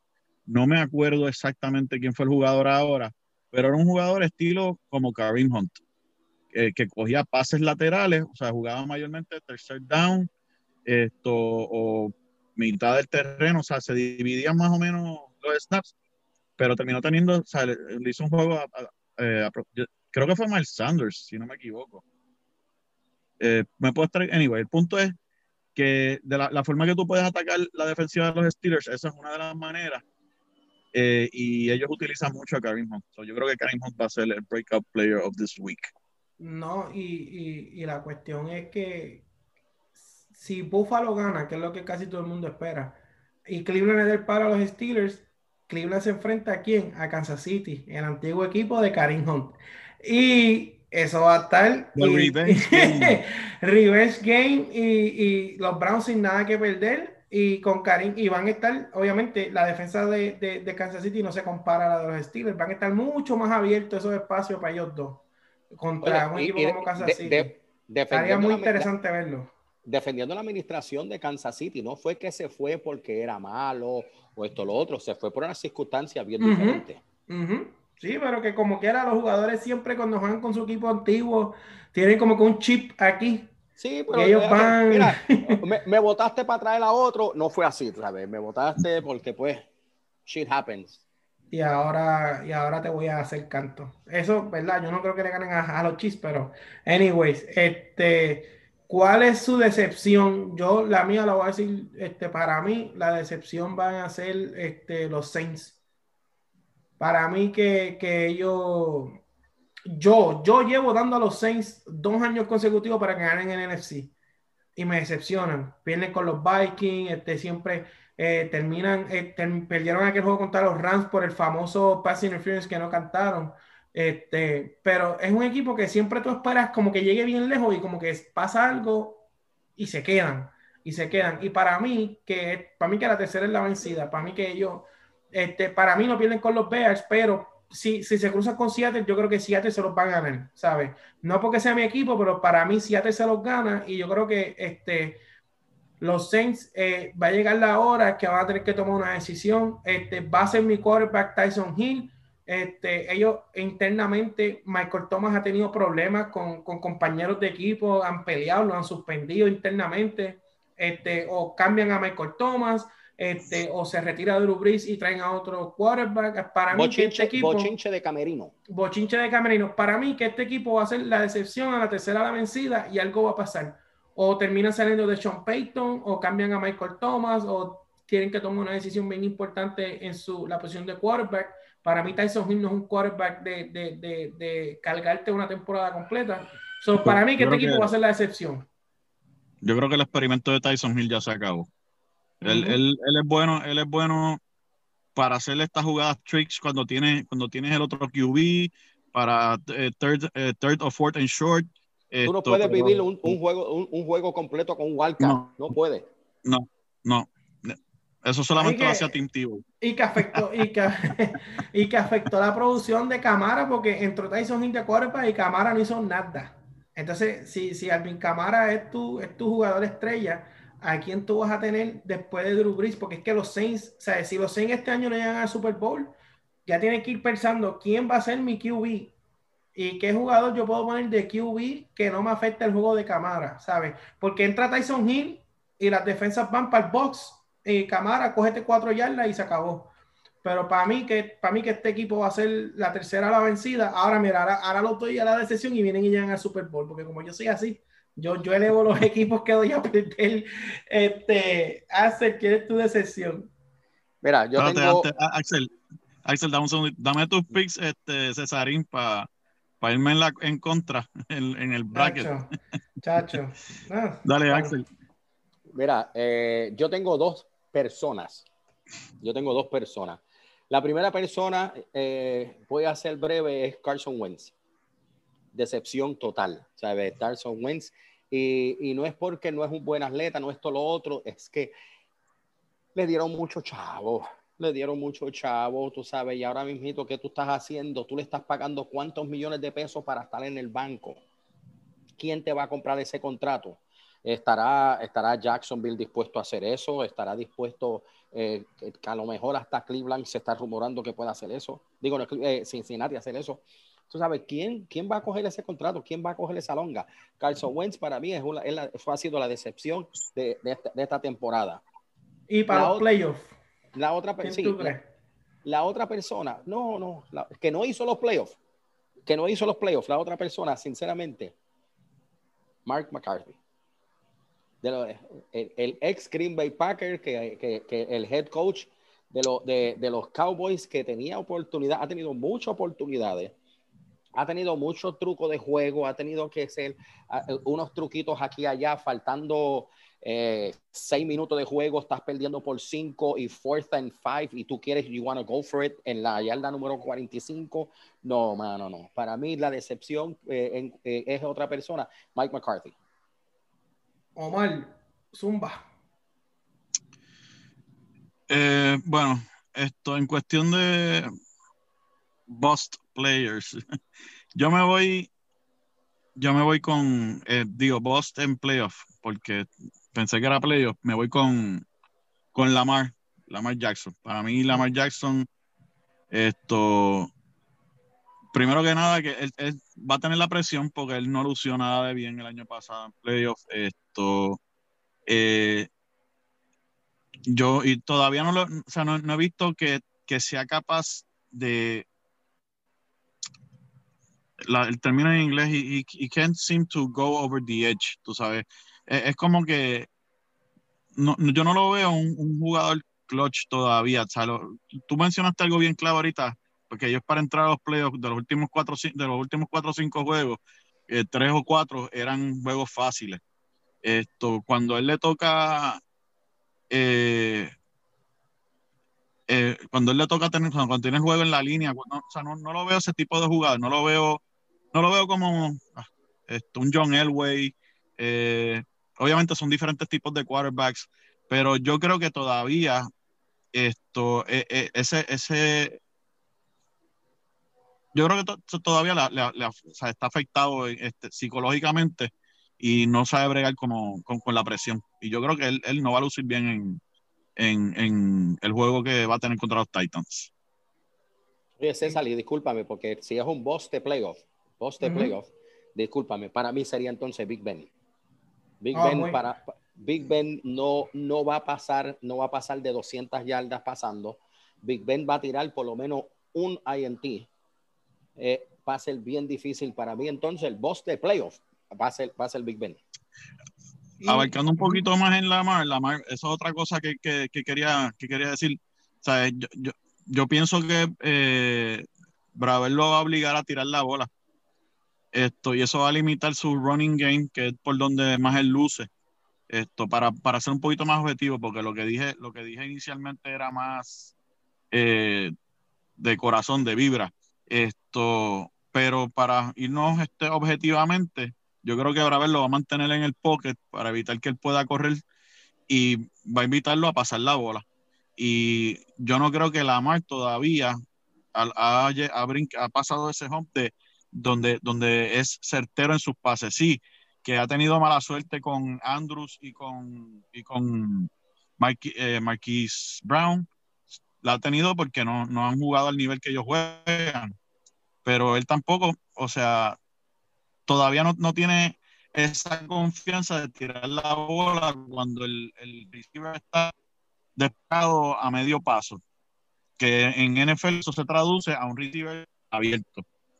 Mientras él no pueda tirar la bola ahí, certeramente, o no tenga esa confianza, él no, he's not gonna go move up to the next level. O sea, no, no va a llegar al próximo nivel. No, y, y, y con Lamar también, este, que hay que ser claro, o sea, él fue el quinto quarterback que cogieron en su draft. ¿Sabes? Él ha sobrepasado lo que yo creo que los Ravens tuvieron un pick al principio y ni lo cogieron y lo cogieron después. Eh, él ha sobrepasado las expectativas que se esperaban. O sea, él fue el quinto QB, él ha sobrepasado muchas expectativas, ha sido un jugador dominante, o sea, para no, para no quitarle. Pero cuando tú ganas un MVP o cuando tú estás constantemente en la conversación de MVP con tipos como Aaron Rodgers, elite, eh, elite. con tipos como Patrick Mahomes, eh, de tipos como Tom Brady, eh, como Russell Wilson, que, que, desde que llegó a la NFL es el, el quarterback que más drive tiene en el clutch. O sea, cuando tú, eres, cuando tú te ganas ese premio de MVP, el peso que te cae en los hombros es bien grande porque ya, ya tú no eres underdog. ¿Sabes? Ahora es que, ahora, como dice Omar, ahora te tienes que ir por encima del edge, ahora tú tienes que, que sobrepasar eso.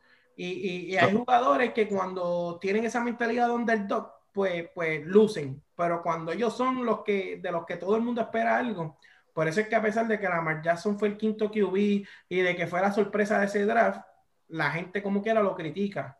Y, y oye, y la realidad es No. que, que, Quiero interrumpir rapidito y Sí, sí, discúlpame, sí. esto, Zumba. si me voy de repente es que se me, tengo 2% de batería, pero para que sepa, si se- de repente no estoy, No, no, Ya, vamos, vamos, con, vamos con el pick, con el pick rapidito, el pick del Sí. Super Bowl. Omar, antes que te quedes sin batería. que sin batería, Omar, ¿quién gana? este... ¿Quién va ay, para el mano, Super Bowl y quién gana? Este, wow, creo que Omar se, que se va a querer ir la maldad para no tirarse al medio con el pick. Mira, mira, me estoy quedando sin batería. Yo también me voy. Sí, sí, nadie quiere decir ahora quién va a ganar el Super Bowl. Mira, yo me voy a tirar al charco primero.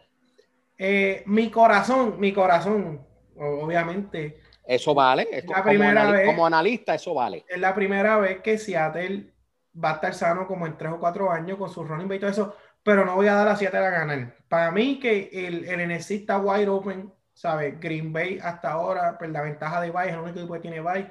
Eh, eh, ese encuentro con Tampa, yo creo que yo creo que a Seattle de salir de los Rams, de ese pareo con los Saints le conviene más que con Tampa o con, con, o con Green Bay. Pero pues, pues me encanta Seattle, quiero que Seattle gane, quiero que salgan del NFC, pero la realidad es que yo tiendo a irme mucho con los underdogs. Este año no voy a caer en la trampa. Para mí que Kansas City repite, ¿sabes? Yo creo que yo creo que repiten. Este, yo creo que el break más grande de sacarlos a ellos va a ser este, un upset que cojan bien feo de un equipo como los Browns o algo así, pero yo creo que si ellos caen en ese groove que ellos juegan, ganan ese primer juego, eh, después quizás se encuentren con, con, con Buffalo. Este, yo no creo que los Steelers como un equipo número 3. O, mira, el mismo Lamar, si, si el mismo Lamar Jackson, si, si le gana a Tennessee y, y, tiene ese break de jugar él versus Mahomes y le dan un palo, pero para mí, este, la AFC va a estar, va a estar este, entre Kansas City y Buffalo. Para mí que Kansas City repite. Para mí yo creo que ese equipo es muy dominante. La defensa ha mejorado. Travis Kelsey. Tienen un, dos running back, este, este Heller, que aunque no fue como la gente esperaba, es un running back consistente. Le'Veon Bell. Yo creo que Kansas City repite. O sea, a menos que no pase un milagro. ¿Y contra, y contra, y contra quién, César? Bueno, si es por mi corazón, yo pondría Kansas City contra, contra Seattle. Pero, pero, este, aparte de que me gustaría ver a mi equipo, yo creo que sería un macho bien, no, no porque tu equipo me caiga mal. O sea, estamos claros de que Green Bay y jugando en su, en, el en Lambeau Field están bien complicados. Pero fíjate, me gustaría, no me gustaría, quiero a Seattle. Pero si se da ese macho de Mahomes versus Brady, va a estar bien interesante el, el GOAT, como mucha gente le llama, contra un muchacho que va de camino a. y va a ser como que un El va a que, estar el que los le pase, ratings el que le pase la batuta. va a estar los ratings por los aires, igual que si se da Mahomes contra Roger con los anuncios de State Farm y toda la cuestión. O sea, ese, ese, ese, ese rating va a estar en los. en- en- sinceramente, si llega a Seattle, no van a estar los ratings tan altos como si llega a Green Bay o si llega a Tampa. No, y, y, y, y para que sepa, tú sabes, después de 20 años, eh, eh, Brady se va a jugar para Tampa Bay, compra casa en Tampa Bay. ¿Y dónde va a ser el Super Bowl? En Tampa Bay. ¿Sabes? Que eso Y- son las. Y la- que la- tiene tú- su mejor tú- trabuco en años. No, y tú estás hablando de rating, tú sabes, pero digo, el trabuquito siempre lo ha tenido, lo que pasa es que no ha tenido un, no, o sea, no ha tenido un QB, no ha tenido quien lo ha hecho eso, tú sabes.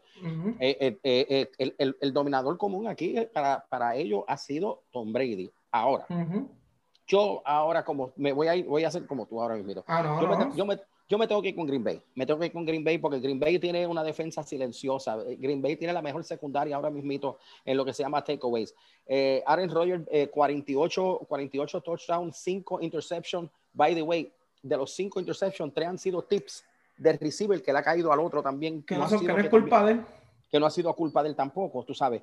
Y el momentum, tú sabes, tú tienes que ir a Lambeau Field y el récord de Lambeau Field, creo que estamos hablando del 2010 para acá, el récord ha sido increíble, creo que son 38 y 2 o 3 que han ganado en Lambeau Field. Y creo que una de esas fue con Seattle y fue un palo que nadie esperaba ahí, una, No, un sidekick loco o algo así. Que by the way, uno, uno de ellos fue el, el último, a- a- ahorita estábamos hablando que el último, el, el último pase que hizo, hizo Brady eh, fue un interception como Patriots, el último pase que hizo Brett Favre como Packers fue un interception también, tú sabes. Ujú. So, tú sabes que estamos hablando, yo me tengo que ir, me tengo que ir y, y simplemente esto va a ser el juego de los number one seed, porque el año pasado el number one seed no era Kansas City, ella era, ella era el número dos. El number Ujú. one seed era acá, era San Francisco, Green Bay era número dos. Yo creo que entonces me voy a ir que, eh, a- al pareo, number one seed en cada lado. So, de No, y si hay un momento que te puedes ir con el corazón, es ahora Green Bay número uno, by week. Tienen una máquina que yo, yo, son de estos jugadores, porque hay jugadores que tú los ves y tú dices, ah, pues este jugador es imparable porque tiene este quarterback, pero cuando tú ves a Davante Adams jugar y tú Jones. no, no, Jones. no hay manera, o sea, tú, tú por más, por más estrategia que, que tú hagas como defensiva, parar a Davante Adams, entonces, entonces Aaron Rodgers que tiene esa habilidad de que tiene un window bien pequeño de que Davante Adams está solo y la bola va aquí, boom, first down. ¿Sabes? E- e- e- ese pareo, o sea, no te culpo si te, te alte con el corazón porque Green Bay llegó primero. El bye verdaderamente es una ventaja este año porque solo uno tiene bye, no dos, uno. O sea, todos los equipos van a estar jugando. Este, y, y, y ese, y el equipo de Green Bay, de arriba abajo, ¿sabes? Aaron Jones, el mismo Jamal Williams, este, este Change of Pace Back, este, tienen a Davante Adams, tienen el Tyren que Aaron Rodgers lo convirtió en un Tyren consistente, Robert Tonyan también, que es un big target en el Enson, ¿sabes? Tienen, ellos tienen las herramientas, el, el, el dirigente que ellos trajeron cada vez se acopla más con, con, con Aaron Rodgers, este, ¿sabes? Ese equipo está bien sólido y si la defensa, como tú dices, si la defensa de Green Bay se va a otro nivel por encima, este, en el NFC no se lo ganan, o sea, no se lo gana nadie, y mucho menos allá, jugando con frío, eh, vienen y se encuentran con una tormenta de nieve, como desmantelaron a Tennessee, ¿sabes? Eh, eh, eh, tienen, tienen, tienen la ventaja, tienen descanso, juegan en su, juegan en, en su casa, no tienen que viajar hasta el Super Bowl. Eh, o sea, tienen, tienen, tienen la ventaja. Este, y yo, ese juego, si se da ese juego de Green Bay y Tampa, yo me voy a sentar, voy a, voy a hacerme dos postcon. Y yo, vamos a ver este juego. Y si se da lo de, oye, si se da lo de Aaron Rodgers contra Mahomes, número uno, número uno, número uno y número dos en MVP. o sea, va a ser lo. No, y dos, va a dos ser un posibles candidatos. Son dos posibles candidatos. Son, son dos. Ah, exacto. Aaron Rodgers va a ganar su segundo MVP. No, Este, tercero. Tercero. De, de ganar, de ganar sería su tercero. Ah, Incluyendo el de Super Bowl. Que Yo este, estaba-. Sabes que yo, yo estaba hablando con un yo no soy muy yo soy muy bueno hablando, pero no soy muy bueno de números. Estuve hablando con un pana mío contable y le dije a él en los últimos 25 años, si Aaron Rodgers gana el MVP este año, en los últimos 25 años, ¿cuál es el porcentaje de MVP que ha tenido Green Bay Packers? Y me dijo el 24%. En los últimos 25 años los MVP ha sido de Green Bay. Tres corridos de Brett Favre Y, y ahora mismo, eh, si, sale que fue 2011, 2014, y si gana este año, serían seis MVP para los Green Bay Packers en los últimos 25 años. Y, eso va a estar caliente. Yo voy a hacer un paréntesis, me voy con el corazón. Este, mira, espérate, ahí está Silen, que ya estaba por terminar, llevamos una lonquita, pero. Oye, pero esto ha sido un manjar, ha sido un manjar de fútbol. Oye, y tengo que ir para el baño. No, no, no, pero, pero, oye, si, si, haciendo un paréntesis con mi corazón, Seattle pasaron por primera vez en tres años a playoffs. Chris Carson sano, Rachad Penny sano, Greg Olsen vuelve, la defensa sana, Jamal el, el, safety con más sacks de la historia y perdió cuatro juegos. Este, el cambio por Dunlap, ¿sabe? Van, van sanos por primera vez en mucho tiempo. Y si eh, siempre ha sido mi pelea con, con, con el offensive coordinator de Brian Schottenheimer, que yo creo que si este año Seattle coge un offset en primera ronda, lo deben de votar sin pensarlo si ese hombre deja que Russell Wilson sea el que controle el juego, este, porque el año pasado con Green Bay, que creo que hasta trajeron a, Marshall Lynch, era súper predecible. Tenían un second and five, este, vamos a correr, vamos a correr, vamos a correr, vamos a correr. Entonces, cuando estaban bajo presión, vamos a pasarla. Si ellos cambian ese estilo y dejan que Russell Wilson en un first and ten le dé un pase de 30 yardas a Metcalf, en un first and ten le dé un pase a Lockett, y eso se combine con Carson, yo creo que el equipo de Seattle tiene, tiene la profundidad para llegar lejos y colarse, porque como dije, el NFC es wide open.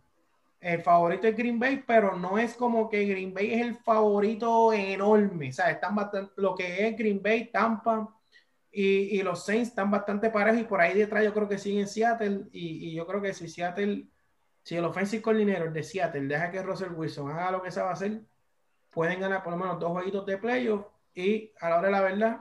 Yo creo que la semana que viene sabremos de porcentaje. Sabemos. y, y, si, y si Seattle pierde el primer juego con los Rams, que voten al offensive coordinator, que voten al defensive coordinator y que traigan a, a, ¿cómo es que se llama? A Quinn, que está dirigiendo Atlanta, que era, que era de Seattle antes, que lo traigan de nuevo Seattle y que por, favor pongan un tipo dinámico a correr la ofensiva, porque un quarterback como Russell Wilson, desperdiciándolo en jugadas tontas, jugadas básicas, jugadas tienen que dejarlo, tienen que dejarlo que se suelte y que domine el juego.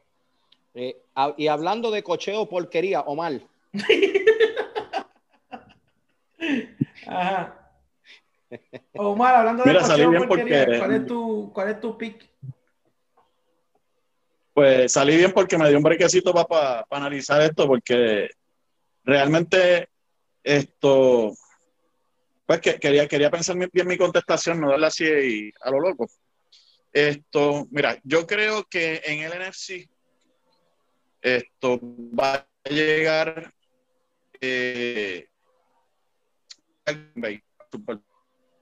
esto me explico. Me puse a pensar en los equipos que hay en, en, en el NFC y yo creo que ningún equipo, mala mía César, Cesarín, esto, pero yo creo que ningún equipo le puede ganar a Green Bay en su casa, para empezar por ahí. O sea, ellos con el home field advantage ya eh, eh, les favorece. O sea, es uno de los pocos equipos donde, al igual que los Saints, se puede mencionar también que donde el home field advantage le favorece.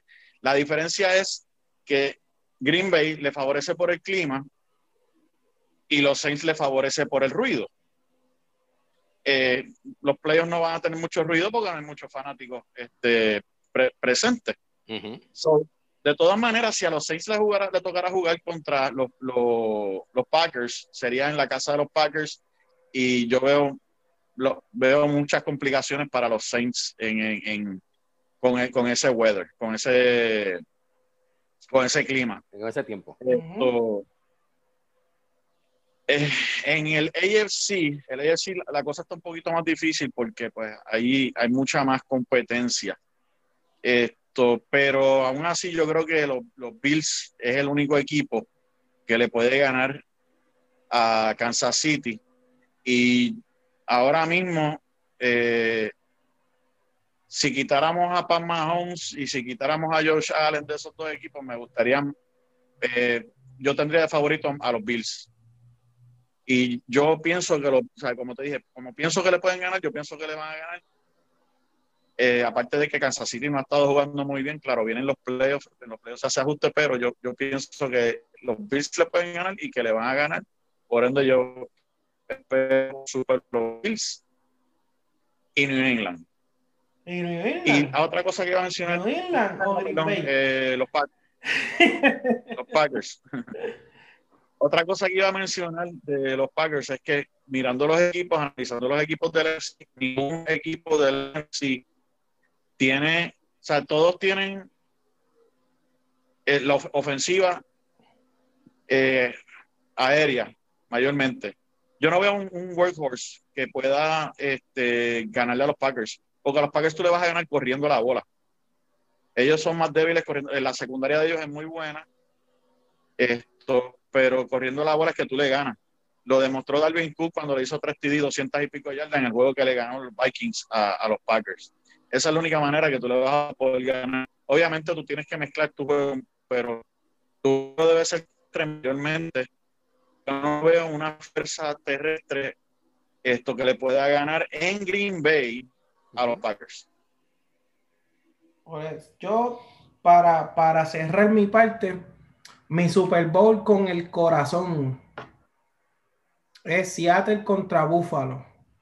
Mi Super Bowl serio. O sea, Seattle contra Buffalo, ese, ese es el Super Bowl que como que yo quisiera que se dé. Y el Super Bowl que yo pienso que se va a dar es Kansas City contra Tampa Bay. Yo creo que, yo creo que Wow. Mahomes versus Brady. Yo creo que eso va a ser este. Sí, en, Pero- cuestión de rate- en cuestión de rating Exacto. es bueno, en papel es bueno.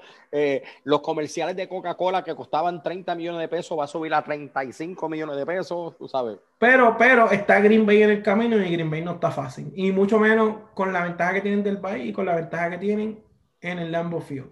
Así que eso va a estar bien calientito y siempre hay una sorpresa que nadie predice y, y- y que nadie, siempre hay algo que casi ningún analista dice y pasa. Y, y viene, qué sé yo, unos Cleveland Browns y se ganan a los Steelers y después se ganan a Kansas City. Al- al- alguna lo que era así es posible que pase porque siempre hay algo en los playoffs que nadie pronostica. Así que está Pero los Titans el año pasado. Y, casi se meten al Super Bowl. O sea, ellos estuvieron ganante arriba bien contra este contra el equipo de Kansas City y estuvieron arriba. Y Houston le sacó 20 y pico de puntos a Kansas City y Kansas City, a un abrir y cerrar de ojos, pum, se lo sacó.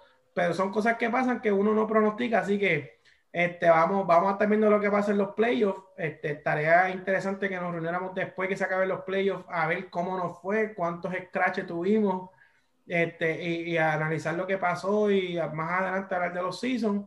Si, Este- si me invitan, si a mí me invitan a este gran pro- a este gran programa la semana que viene, yo le meto otra vez. Ah, no, eso le metemos, analizamos.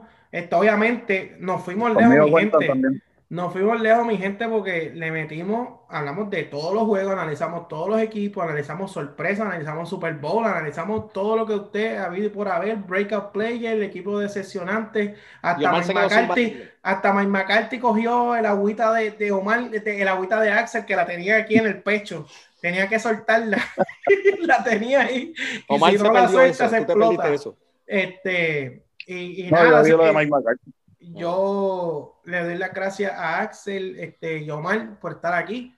Axel este, se va all con Green Bay y, y yo no diría más bien con el corazón porque realmente Green Bay número uno, by week, tan sólido. Omar este, se fue con, con Buffalo y Green Bay. ¿Quién, quién finalmente tuviste ganando, Omar, a Green Bay? Ah, no puse ganador. Este, Ah, no, pero eh, mira, mira, este, este se No, nos va no, cinco es que- minutos y no nos pone ganador, este hace. Tranquilo que yo no me voy a copiar de tu bracket, mi bracket va a ser diferente. no, el mío, el mío es Kansas Este, City, no, Tampa, no, gana eh, Kansas City. Yo creo que gana Green Bay. Gana Green Bay sobre, sobre Buffalo. Eh, Buffalo no es muy bueno en los Super Bowl. Green Bay sobre Buffalo, Green Bay sobre Kansas City y Kansas City sobre Tampa. Así que con eso los dejamos, mi gente, hasta que este episodio del Taller Deporte nos pueden encontrar en las redes sociales, así mismito como el Taller Deporte. Y el podcast lo pueden encontrar en Apple, en Spotify y en Google. Así que, mi gente, meta mano, haga lo que usted crea, analice lo que dijimos y vamos a ver más adelante en otro episodio cómo nos fue en estos primeros pronósticos de los playoffs. Así que, mi gente, nos vemos, se me cuidan y que Dios los bendiga.